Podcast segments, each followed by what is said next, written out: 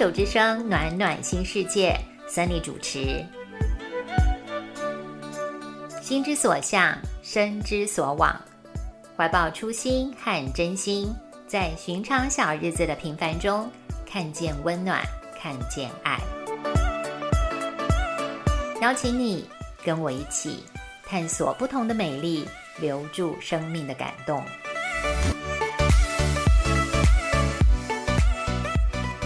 Hello，先问候每一位朋友们，我是 Sunny，欢迎您收听暖暖新世界。这阵子的您是悠闲自在，还是忙得乱了脚步？是凡事不带劲，什么都不想做，还是活力充沛，有着跃跃欲试的兴奋呢？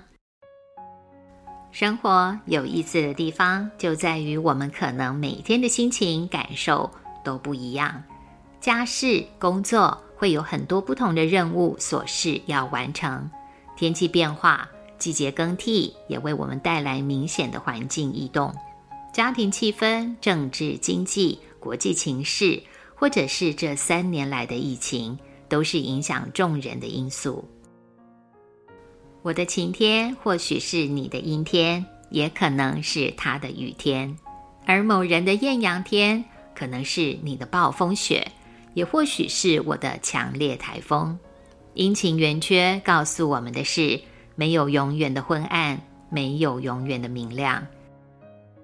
月圆月缺的移动，正如同长夜后有黎明，而黎明过后仍需有长夜来沉潜和休憩。一切都好，因为把一切放到一个更大的格局中，都在那个格局的规律里自然运行着。明白这一点，逐渐我不再用二元对立来评断每一天过得好或不好，而是把焦点放在我今天想为自己创造什么样子的品质。从被动归类每一天是好是坏，进而拿回生活的发球权，主动信任直觉和灵感。这些创造所带给我的惊喜，常常是让我眼睛为之一亮的精彩。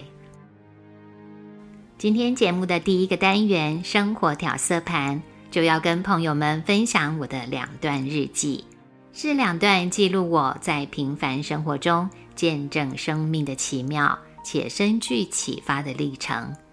我不知道我有没有这样的功力，让朋友们也感受到我亲身经验的喜悦。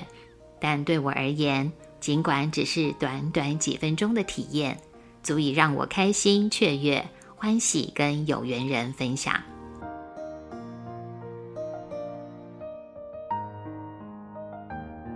下午闪过一个念头，想要 try something different。静下来，让直觉告诉我这个 something 是什么。嗯，来跟窗前的行道树风香说说话好了。多年前曾经跟一棵樟树连结当朋友的经验。让我对这件事保持正面和开放的心态。每天会打开窗帘看街景、看天气，屋外行道树带来的满眼绿意，总能够消除四周环境闹哄哄所带来的不悦跟困扰。心想这个点子真不错，是该谢谢这些美丽的路树。看着眼前左边和右边的两棵枫香，我打开天线。诚挚的问候。左边那棵枫香很开心的跟我打招呼，是一个活泼的新朋友呢。我在心里问窗外的他们：“请问你们两棵是哪一棵要跟我说话呢？”右边说：“我来，我来。刚刚另一棵已经跟你打过招呼了，换我来跟你说话。”说一两句话之后，我觉得这个经验实在难得，问他。我可以录音吗？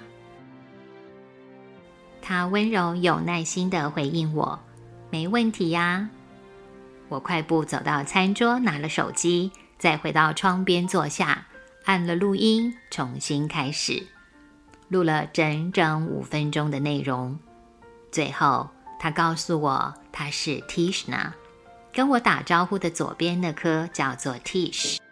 在他们的世界里，沟通的方式。常常并不是名字这回事，但是他们还是给了我名字，因为他们知道名字会让身为人类的我对这连结跟互动更为深刻。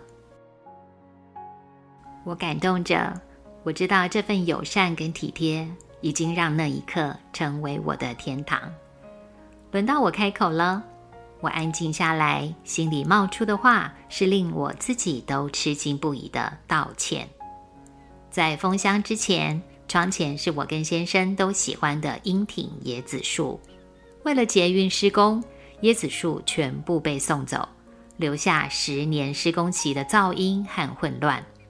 忍耐多年的建设期，还有经常在半夜施工的无奈，我们终于熬到工程结束，路面平整，捷运通车。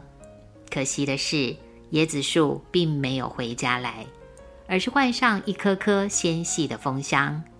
好一阵子，每天进出路过这些树，就是路过，无心好好看看它们。我想，我们一直还在思念中。没有真正放下失去椰子树的遗憾，好像是去年六七月的某一天吧。我们打开窗帘，对面大楼脏脏的外墙，各式店家的招牌突然变得隐约模糊了，因为闪着阳光的绿叶正在迎风摇曳的景象实在迷人。原来不经意间，那时的风箱已经长大长高，高到我们住的楼层都能够享受到它们美丽的姿态。从此，我喜欢在家里各个角落望着窗外的他们，几分钟的发呆，幸福感满满。看整片阳光洒落的温暖，看雨滴和树叶跳跃玩耍，看叶片的新生到枯黄掉落。依随着大自然的韵律，就算在没有好山、好水、好空气的市区，它们依旧顺应环境开枝展叶，活出自己的样态。这是让我感动的生命。我诉说我的歉意跟感谢。从这件事，我再一次看见，停留在失去的落寞，将会错过其他的美好。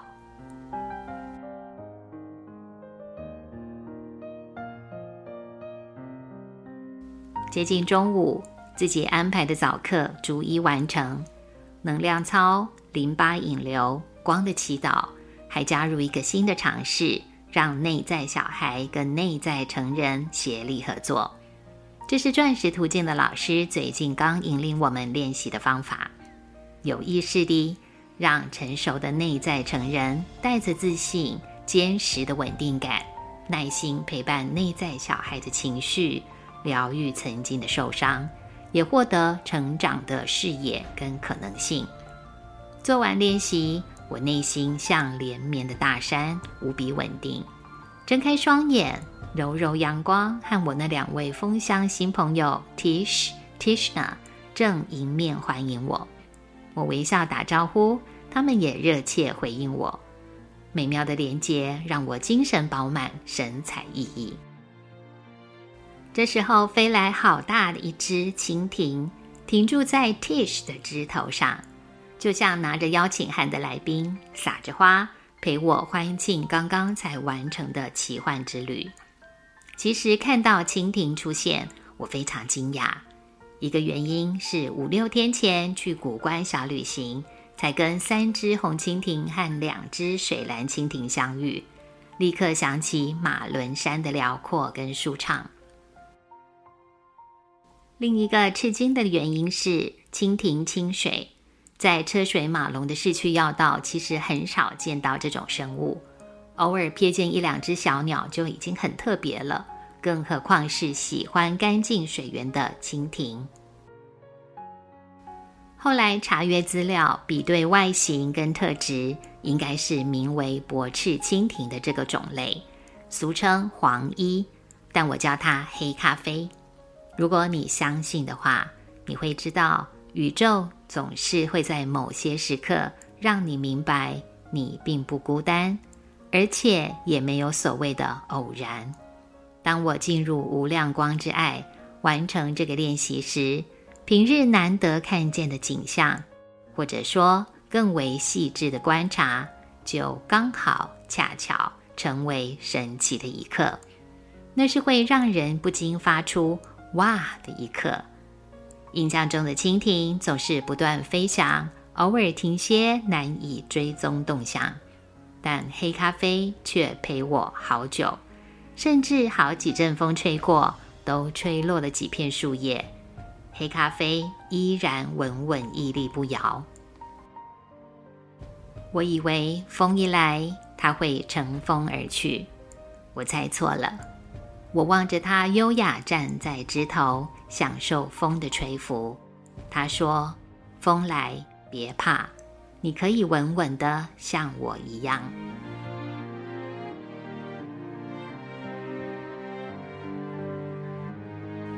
黑咖啡就像是一位孤乳般的精神导师，乘风而来，传递了讯息，也等待我拍了好几张他的特写，再翩然离去。继续他的旅行。世界的喧扰中，岁月静好还是存在的。这几年的震荡，没有人能置身于外。我们因此格外珍惜相聚，也特别记得相爱。当然，还包括黑咖啡说的话：“风来别怕，在离去前，让我们优雅享受风。”